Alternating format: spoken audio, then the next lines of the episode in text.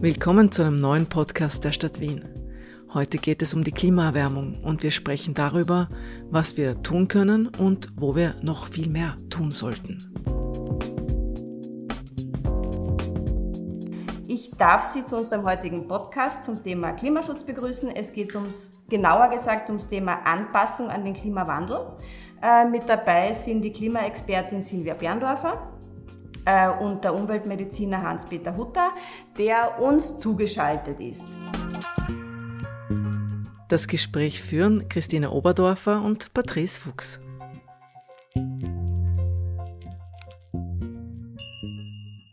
Heute ist es draußen nicht so heiß. Die erste Hitzewelle kommt aber ganz bestimmt. Äh, Frau Berndorfer und Herr Hutter, woran merken Sie denn in Ihrem Alltag, dass sich das Klima verändert? Vielleicht starten wir mit Ihnen, Herr Hutter. Wo, wie merken Sie ganz normal in Ihrem Alltag, dass es heißer wird? Wenn man schon länger auf diesem Planeten ist, dann merkt man das. Äh, wenn man auch ein gutes Wettergedächtnis hat, und das habe ich eben. Selbstverständlich wissen wir, dass es gerade was jetzt im urbanen Bereich es besonders problematisch ist und dass wir hier auch mit jetzt in den nächsten Jahren mit einer erstens einmal Vervielfachung der Hitzetage, sprich Tage, die eine Maximaltemperatur von über 30 Grad überschreitet, aber auch, dass die Dauer der Hitzewellen, dass sich die Dauer verlängert. Steigen die Temperaturen in der ganzen Stadt gleich oder gibt es da Unterschiede? Nein, da gibt es Unterschiede. Also in den innerstädtischen Bereichen entstehen die sogenannten Wärmeinseln, wo eben dieser, dieser durch den Wärmeinseleffekt dieser Unterschied zwischen innerstädtischen Bereichen und Umland bis zu 9 Grad betragen kann. Also das ist schon erheblich. Man merkt das auch, wenn man die Außenbezirke fahrt äh, von der Innenstadt, dass man dann richtig aufatmen kann, weil es wirklich kühler ist. Also die innerstädtischen Bereiche erwärmen sich stärker durch die Versiegelung, äh, durch Luftschadstoffe, durch, äh, durch wenig Grün, durch wenig, äh, wenig blaue Strukturen, durch wenig Wasser in der Stadt. Also das erwärmt sich stärker. Ich möchte vielleicht noch ein paar Fakten liefern zu dem, was der ähm, Hans-Peter vorher gesagt hat, und zwar Hitzewellen, die jetzt im Durchschnitt so fünf Tage andauern, werden gegen Ende des Jahrhunderts 15 Tage andauern. Das heißt, man muss sich das vorstellen, 15 Tage hintereinander habe ich, äh, geht die Temperatur also über 30 Grad und in der Nacht nicht, äh, nicht unter 20 Grad. Also ich kann praktisch, der Körper kann sich nicht mehr regenerieren. Also das wird ein großes Problem in den innerstädtischen Bereichen vor allem. Ein echt großes Problem, das ich natürlich nicht durch Klimaanlagen ähm, äh, bekämpfen kann. Äh, das ist keine Lösung. Also äh, wir müssen da wirklich auf, auf ganz andere ähm, vielleicht auch ganz andere Lebensformen umsteigen. Ja, wir müssen vielleicht dann doch äh, auch äh, längere Mittagspausen machen zum Beispiel oder dass man, dass man eben die Gebäude äh, anders kühlt, ja, also nicht durch, durch äh, aktive Maßnahmen wie Klimaanlagen, sondern passiv kühlt. Also das sind, sind ganz wichtige Maßnahmen, die man dann treffen muss, weil sonst sind die innenstädtischen Bereiche in der Form Zumindest ist das nicht mit hoher Lebensqualität so, äh, so dann bewohnbar. Und ich möchte es nochmal unterstreichen, es ist ja ganz wesentlich, dass natürlich auf der einen Seite auf das Verhalten gesetzt wird, Klimaschutz sowieso, aber auch, dass es jetzt nicht so Verrückte gibt, die, die nur eine Klimaanlage als ihre Rettung sehen, ohne dass sie sich vernünftig verhalten. Denn noch einmal, erstens einmal CO2 und Energieverbrauch mit diesen üblichen einfachen äh, Klimaanlagen und sie haben hier noch ein Lärmproblem. Auch das muss man noch erwähnen.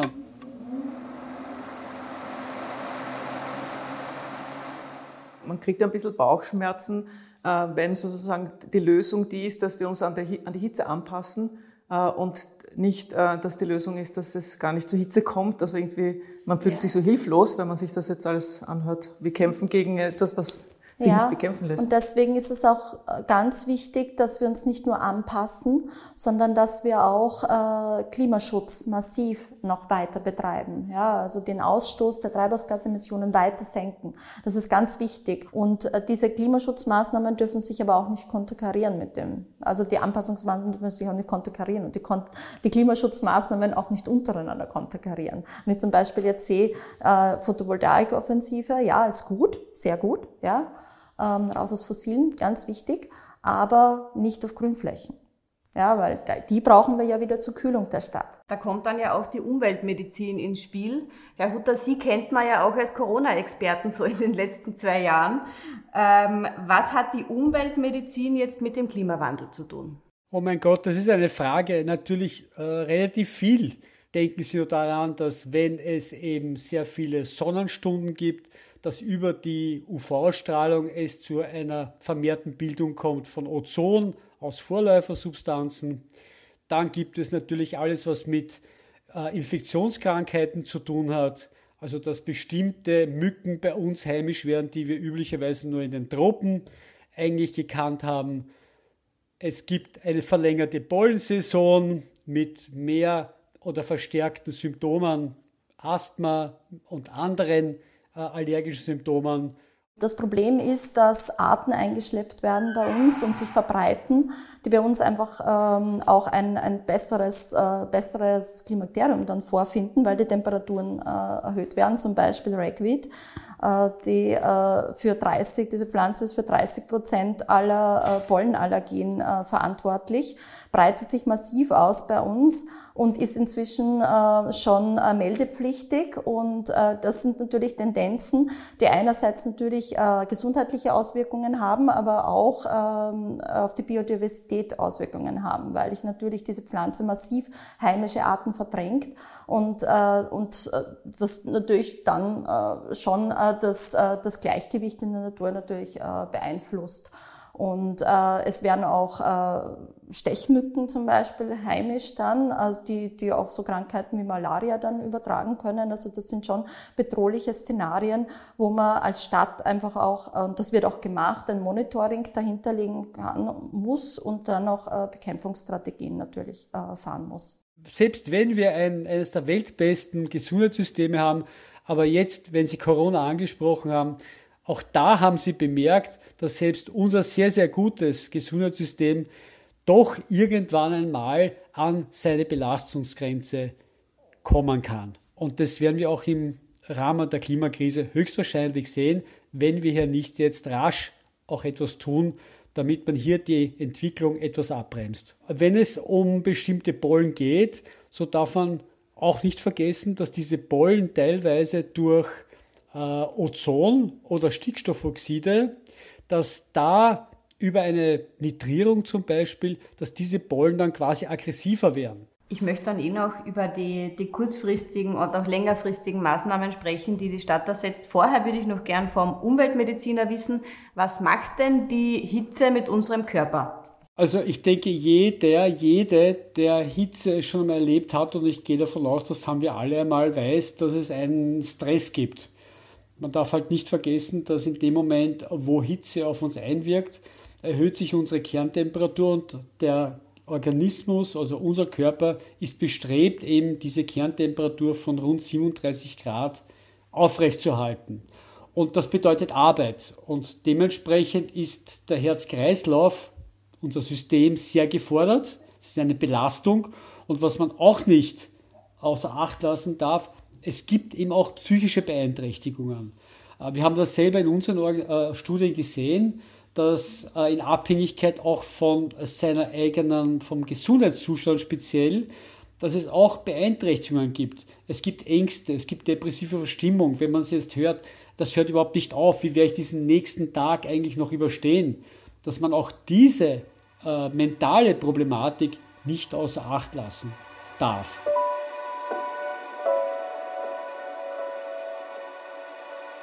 Also Hitze hat immer auch einen sozialen Aspekt. Das heißt, was haben wir für ein Problem in der Stadt? Wir haben die Vereinsamung, also die Isolation. Und gerade äh, isolierte Menschen, äh, chronisch kranke Menschen, äh, wirklich diese Risikogruppen haben oft das, äh, das Problem, ihre Wohnung nicht verlassen zu können.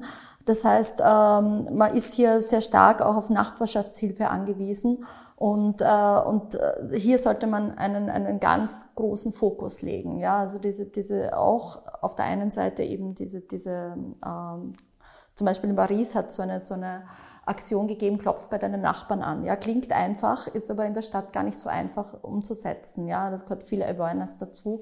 Und, ähm, aber es ist ganz einfach. Ja, klopf einmal am Tag an, frag, wie es geht ganz einfache Maßnahme, aber das, das, sind, das sind wirklich wirksame Sachen. Eines ist auch klar, das haben wir auch in der einen Untersuchung festgestellt, Bildungsniveau niedrig, meist mit niedrigen Einkommen, wohnen in hitzeexponierten Gebieten und sind auch generell eher uninformiert, was den Schutz vor Hitze oder was ich tun kann, um Hitze zu vermeiden oder wie ich meinen Körper dann tatsächlich besser aufstelle gegen Hitze, dass die auch deutlich äh, schl äh, schlecht informiert sind.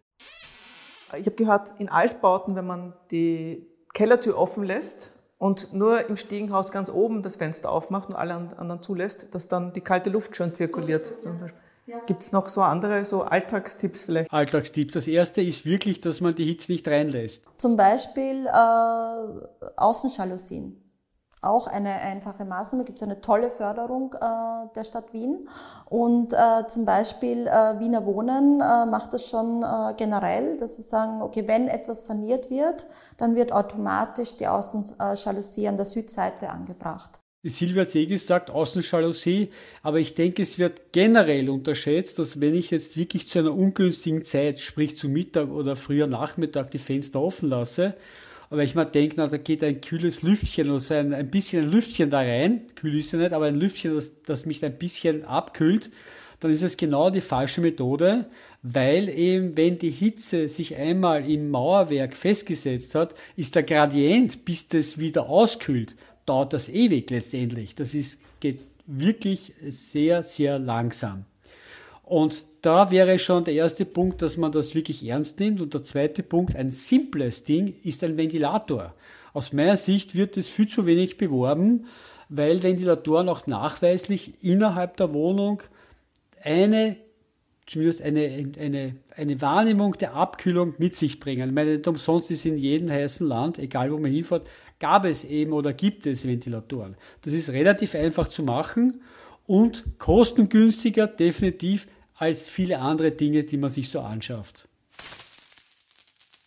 Und dann gibt es auch noch so ganz einfache Tipps, ja, die man früher, glaube ich, auch gemacht hat. Äh, wenn man wirklich, wenn einem wirklich heiß ist, Füße in ein kaltes Wasser stellen. Ja, ganz, ganz einfach, ganz banal, aber es kühlt den ganzen Körper ab. Ja, kalt also, duschen. Kalt duschen, ja hin und wieder. Es sind oft die einfachsten Dinge, die am meisten Wirkung bringen. Ja, und das mit dem Ventilator möchte ich auch unterstreichen. Also das möchten wir auch ganz stark, äh, noch stärker fokussieren darauf, weil das, das muss nicht immer die Klimaanlage sein. Man kann sich auch anders helfen. Und es ist oft dieses richtige Lüftungsmanagement. Ja, also ich gehe, ich gehe oft, ich gehe viel durch die Stadt und sehe bei heißen Tagen gekippte Fenster. Das tut mir immer ein bisschen weh, weil ich weiß nicht, da kommt nie, da kommt nur heiße Luft da rein. Also kein Wunder, dass die Menschen dann, wenn sie nach Hause kommen, eine, einen, einen Backofen vorfinden. Ja? Also einfach in der Nacht lüften. Das Thema Wasser ist in der Stadt ja jetzt auch sehr groß. Es gibt die, die verschiedensten Sprühnebel, dann gibt es jetzt auch einen neuen Wasserspielplatz. Bringen solche kurzfristigen Dinge auch was? Also einerseits für den einzelnen Organismus, aber auch für die, fürs Stadtklima? Ja, auf jeden Fall. Also ähm, es, äh, es bringt einmal fürs Mikroklima jetzt nicht viel. Diese Sprühnebel haben Sie angesprochen, aber Wasser in der Stadt bringt in großflächig gesehen sehr viel. Ja, also wenn man äh, Wasserläufe renaturiert, ja, also das ist das ist äh, das ist ganz wichtig. Ich wohne da draußen im, im, im 13., 23. Äh, seit man die Leasing renaturiert hat, ja, das ist ein richtiges Erholungsgebiet geworden. Ja, das ist wunderschön. Die, die, die Menschen nehmen das auch an und es ist gleich um ein paar Grad kühler. Ja, also das, das bringt irrsinnig viel. Also das, das muss man eben machen. Es wird hier im innerstädtischen Bereich nicht so möglich sein, aber man muss diese Wasserläufe wieder aufmachen. Ja, man hat da vor in den 70er Jahren sehr viel verrohrt und das müsste man wieder renaturieren und wirklich zu so Oasen machen. Und das bringt wahnsinnig viel. Es ist ein Unterschied, ob man ein Flussbeet reguliert, damit es keine Überschwemmung gibt, oder ob man ein Rohr legt und das quasi nicht mehr sickern kann. Ne? Total wichtig in der Stadt. Sehe ich genauso, ähm, schon allein dessen, weil Sie gesagt haben, naja, kurzfristige Maßnahme, das ist plus minus auch nicht ganz einfach, aber es ist noch etwas, was man sehr, sehr rasch machen kann. Wenn Sie sich einige Projekte anschauen, wie lange es dauert, dass man Hitzeinseln aufreißt, wie lang und wie, ein, wie, wie schwierig es ist, teilweise vertikale Begrünungen anzubringen, dann sind gerade diese Wasserelemente ähm, in der Stadt etwas, was relativ schnell zu machen ist und was auch das Bewusstsein aus meiner Sicht, wenn man das ja dann sieht und weil man das auch nutzt und weil das auch wiederum ein bisschen äh, dieses Problem sichtbar macht. Und von daher sehe ich das auch als, als grandiose äh, Geschichte, äh, die wir brauchen. Hans-Peter hat auch einen ganz wichtigen äh, Punkt angesprochen, dass es sichtbar ist. Im Klimaschutz haben wir oft das Problem, dass wir zwar viel tun, aber es ist für die Bevölkerung nicht sichtbar. Ja, in der Anpassung haben wir diese Möglichkeit, ja, dass wir einem Bäume pflanzen, dass wir Wasser in die Stadt bringen. Das sehen die Menschen und spüren es auch. Und das, das äh, erzeugt dann auch wieder Bewusstsein, äh, vielleicht äh, so, wie kann so eine klimaneutrale Stadt ausschauen? Ja, wir haben uns ja 2040 der Klimaneutralität verschrieben. Dazu übergehen, die positiven Effekte herauszustreichen. Ja, was, was bringt uns das alles an Lebensqualität? Es gibt ja auch Maßnahmen, wo man der Stadt oder dem Stadtklima etwas Gutes tut und wo man vielleicht selber auch äh, dabei positiv profitiert. Also ich merke, ich fahre viel mit dem Fahrrad und ich freue mich in der Früh, wenn ich den, den Wienfluss entlang fahre und äh, schön kühl und entspannt in, im Büro ankomme. Genau. Und nicht im heißen Auto sitzt und genau. gestresst und genervt ankommst. Ne? Was kann ich für meinen Körper tun? Ich spreche jetzt von, keine Ahnung, leichte Ernährung, viel Wasser trinken. Was gibt es da für Dinge, die mir da helfen durch den heißen Sommer? Das Einfachste ist letztendlich, man darf Hitze nicht unterschätzen. Viele tun das, denke ich, vor allem ehrgeizige Männer, die dann genau zu der Zeit Tennis spielen, um zu zeigen, wie hart sie sind. Ist ein Blödsinn. Äh, zeigt nur ein bisschen Unverständnis, äh, mit Klima umzugehen. Aber im Prinzip ist das Einzige und das Einfachste, ist es eigentlich alles ruhiger anzugehen. Einfach ruhiger, einfach weniger gestresst von einer anderen Seite. Denn die Belastung durch die Hitze bedeutet ja Stress. Das heißt, man muss es irgendwo anders reduzieren. Alles ruhiger angehen, natürlich auch, ich meine, da, geht, da geht, beginnt bei Kleidung und endet damit, dass man nicht zu Mittag hat, ich sage es einmal ganz einfach wienerisch, ein Schnitzel in sich hineinstopft mit einer Sachertorte danach. Ist nicht wirklich eine gute Idee, weil auch hier der Organismus durch diese Verdauung, durch den Verdauungsprozess, man möge es mir glauben, ist es ein bisschen mit einem Schnitzel schwieriger als mit, ja, äh, Salat, auch das kann man essen, ist es schwieriger. Und von daher ein mehr trinken. Das würde ich nicht einmal äh, Mengenangaben ja. angeben, sondern da geht es um mehr Getränke, alkoholfrei natürlich, eher weniger Zucker. Dann die ganzen anderen Maßnahmen, die eh schon die Silber genannt hat. Es geht um das Abspülen, das, ein kaltes Tuch am Nacken, äh, mit Sprühflaschen sich quasi ein bisschen äh, diesen, dieses übliche Wasser zubringen. Also da gibt es tausend Sachen. Aber über dem steht, man muss sich dem auch bewusst sein und man muss es machen. Letzter Punkt, der ist mir jetzt gerade eingefallen, das ist ein ganz wesentlicher Punkt, dass man auch, wenn man Medikamente einnimmt, Arzneimittel unterschiedlichster Art, wissen wir, dass es hier eine Umstellung braucht. Das heißt, alle Menschen, die zum Beispiel ähm, Blutdrucksenker nehmen und andere, auch äh, Psychopharmaka, Arzneimittel müssen eingestellt werden. Und da muss man vorher, schon vor dem Sommer, eigentlich zu seinem Arzt oder einer Ärztin gehen und sagen, bitte, was soll ich machen, wenn es heiß wird? Ähm, ich nehme zum Beispiel Diuretik, also harntreibende Mittel. das ist ja genau verkehrt, wenn es jetzt, wenn ich durch das Schwitzen sehr viel Flüssigkeit verliere und, und, und. Da braucht es schlichtweg vorher eine Beratung, damit man dann auch rechtzeitig reagieren kann. Wir haben ja einen äh, vor kurzem ähm, veröffentlichten Hitzeaktionsplan herausgebracht. Und da stehen genau diese, diese Maßnahmen drinnen, äh, die die äh, Stadt Wien bereits setzt, beziehungsweise plant zu setzen gegen, ähm, gegen Hitze und also gegen ähm, Hitzeauswirkungen. Und, äh, und da wollen wir uns auch den Arbeitsplatz anschauen. Es gibt schon im Arbeitnehmerinnen-Schutzgesetz sehr gute Bestimmungen für Outdoor-Arbeitsplätze, aber für Indoor-Arbeitsplätze gibt es eigentlich noch relativ wenig. Und da möchten wir uns, da möchten wir uns äh, auch konkret im eigenen Wirkungsbereich mal anschauen, äh, wie schaut das aus? Ja, weil da ist es mal ausgeliefert. Man muss ja arbeiten gehen. Man muss mir bewusst machen, was macht die Hitze mit mir? Und schlussendlich erzeugt sie auch eine Leistungsminderung. Und das kann der Arbeitgeber nur äh, davon profitieren, wenn man, wenn man die Arbeitsbedingungen so, äh, so gestaltet, dass man, dass man hier auch in der Hinsicht äh, einen, einen, eine, eine Lebensqualität hat. Ganz genau, weil es ist ja nicht nur die Leistungsfähigkeit, sondern auch die Aufmerksamkeit ist äh, vermindert. Und äh, Stichwort in verschiedenen, vielleicht in Büros, aber andere Arbeitsplätze, wo es auch darum geht, um Gefahrenabwehr, äh, gibt es natürlich dann auch eine erhöhte Unfallgefahr. Und auch das muss man natürlich ganz klar im Fokus haben. Wollen wir jetzt noch vielleicht kurz in die Zukunft blicken? Was erwarten Sie denn bezüglich Klima und Klimaschutz in 30 Jahren?